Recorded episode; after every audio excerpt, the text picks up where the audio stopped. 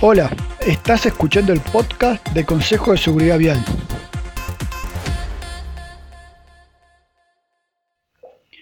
Aquí hablaremos sobre elementos de manejo que podemos aplicar en nuestra conducción para hacer de la vía un lugar más seguro.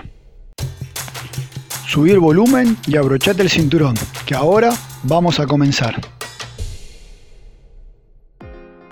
Hoy hablaremos de cómo adelantarse a una bicicleta o cómo adelantarse a una moto.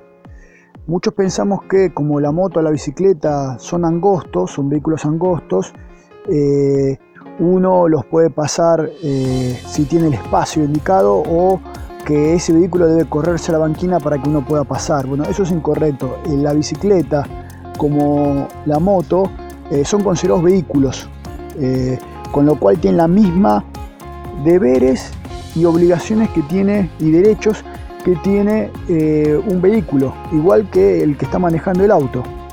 Por lo tanto, eh, hay que respetarlo como si fuera un vehículo más.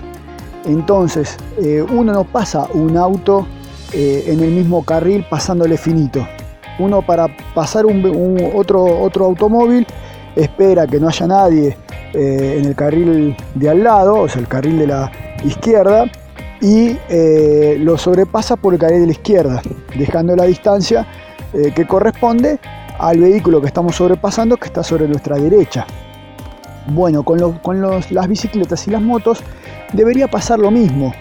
Eh, si bien se está pidiendo que se tenga una distancia mínima de un metro y medio, no es para que dejando un metro y medio de distancia en el mismo carril yo paso porque el vehículo, y si es un camión es mayor todavía el problema, le produce eh, ciertos, sobre todo cuando uno va a alta velocidad, ciertos movimientos de, aire que pueden desbalancear tanto la moto como la bicicleta y producirles un accidente al ciclista o a la moto y nosotros no darnos cuenta porque ya pasamos. ¿Qué pasa? Eh, se pasa igual a la bicicleta y a la moto que como si fuera un auto. Se espera que en el carril de la izquierda no haya nadie, se va al carril de la izquierda, se lo sobrepasa y después se le pone el guiño y se va de vuelta a la derecha, como debe adelantarse. En ese sentido, eh, respetamos el metro y medio que mínimo, que también el, motociclista o, el ciclista mismo eh, no se encuentra obligatoriamente en la banquina. ¿Por qué? Porque el ciclista también tiene un metro y medio mínimo con los vehículos que estén en la banquina o estacionados si es una calle, ¿no? Y se estima que es un metro y medio porque la puerta suele tener un metro de longitud y se deja medio metro eh, por, para que no sea tan, tan eh, justo el, paso.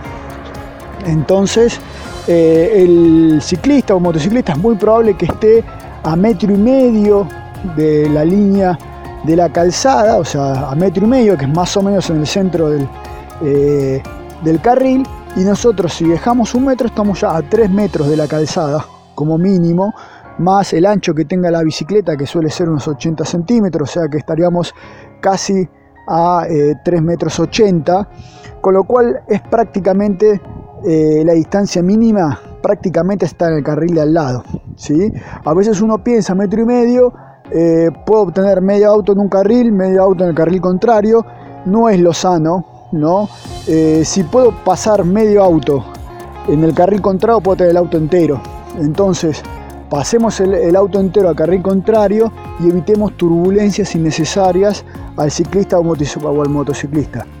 Estos son consejos del perito Brunori para una conducción más segura. ¿Ya escuchaste el episodio de hoy?